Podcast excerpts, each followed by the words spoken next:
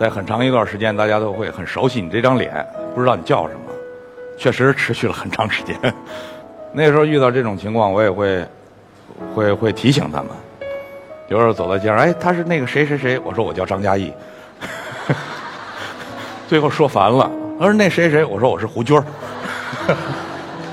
嗯，可能到了拍《蜗居》吧，可能大家才才逐渐的熟悉。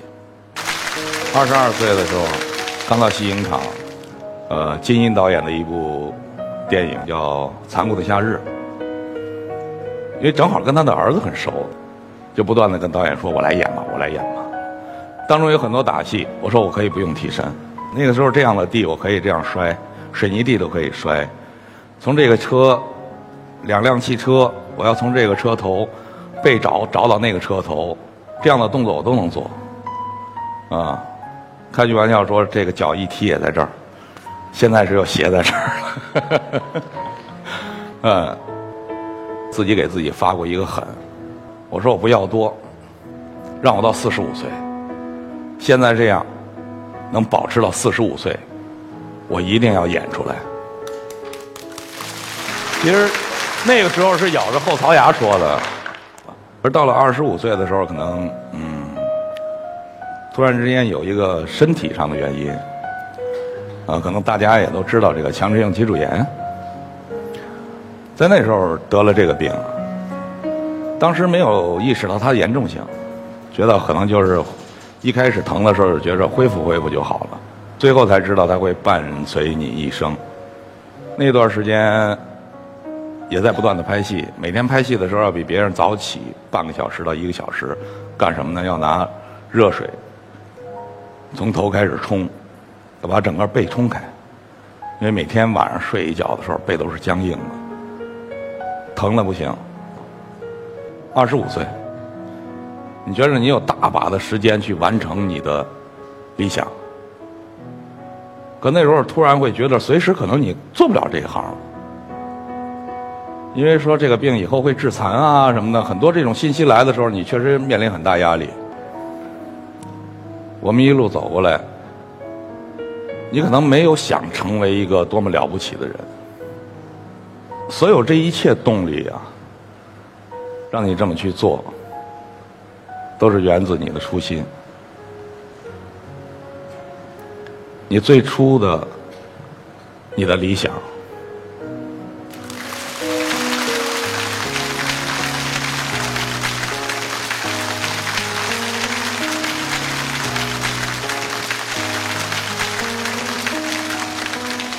一个人讲真的很难，小撒，真的不知道说什么，羞于表达自我，真的，你给我段戏演算了。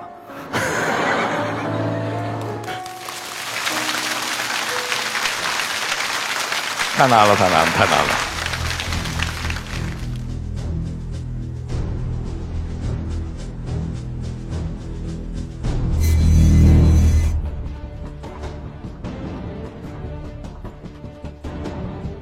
现在我们就给张老师一段戏演。现在这个戏，您就是一个演说家。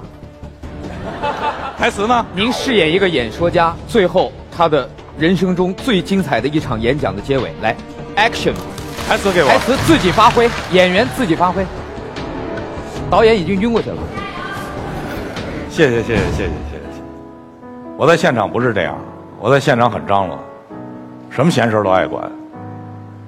啊，可能对手的台词说的不对了，我也会提醒他。从小拍戏就倔，那个时候是我记得拍《猴年耍猴人》，跟张秋歌，我们俩住一个屋，他比我大。大个七八岁，我一直在剧组里叫他哥，他照顾我，无微不至的照顾我。当时有一场戏，原剧本是有问题，导演提出这样不行，那么张秋哥提出一个方案，我觉得他那个方案不对，我说为什么要这么演？那个时候张秋哥可能三十岁，我二十二岁，就说服不了，就打架了。说不行，你就必须得这么演。我说我就不演，我拧身就出门了，我就不进来。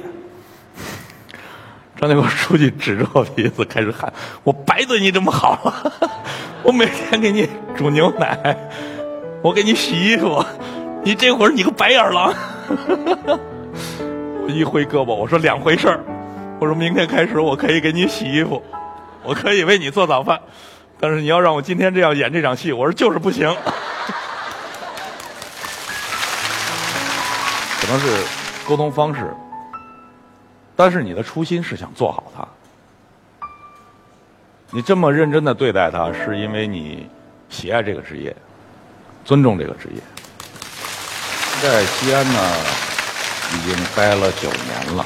所有我适合我这个年龄、适合我演的戏，他们几乎都在找我了。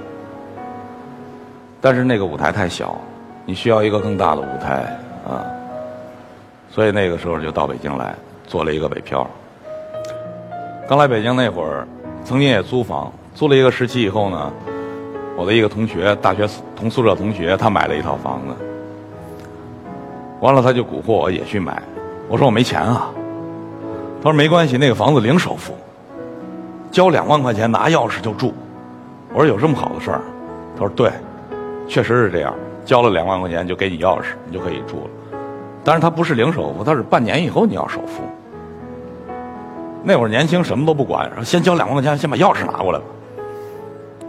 口袋只有三万块钱，交了两万，就把钥匙拿过来了，装修还没着落呢。这个时候就拼命的找戏拍。”当时我记得清清楚楚，首付需要十七万，到最后我还是没凑起来。完了以后，还是我们这同学，最后他把我，是他勾搭我去的，所以他就得担负这个责任。他借了我一半钱，我付的首付。那么我也记得，在我毕业的时候，我们老师跟我说过一句话，呃，说你们毕业以后可能面临的就是失业，没有戏拍。你要想想你当初为什么做这个？你的理想是什么？当我学这个的时候，最大的理想就是，我在我六十岁的时候，能做一个表演艺术家。奔着这个理想一直坚持到今天，还在努力。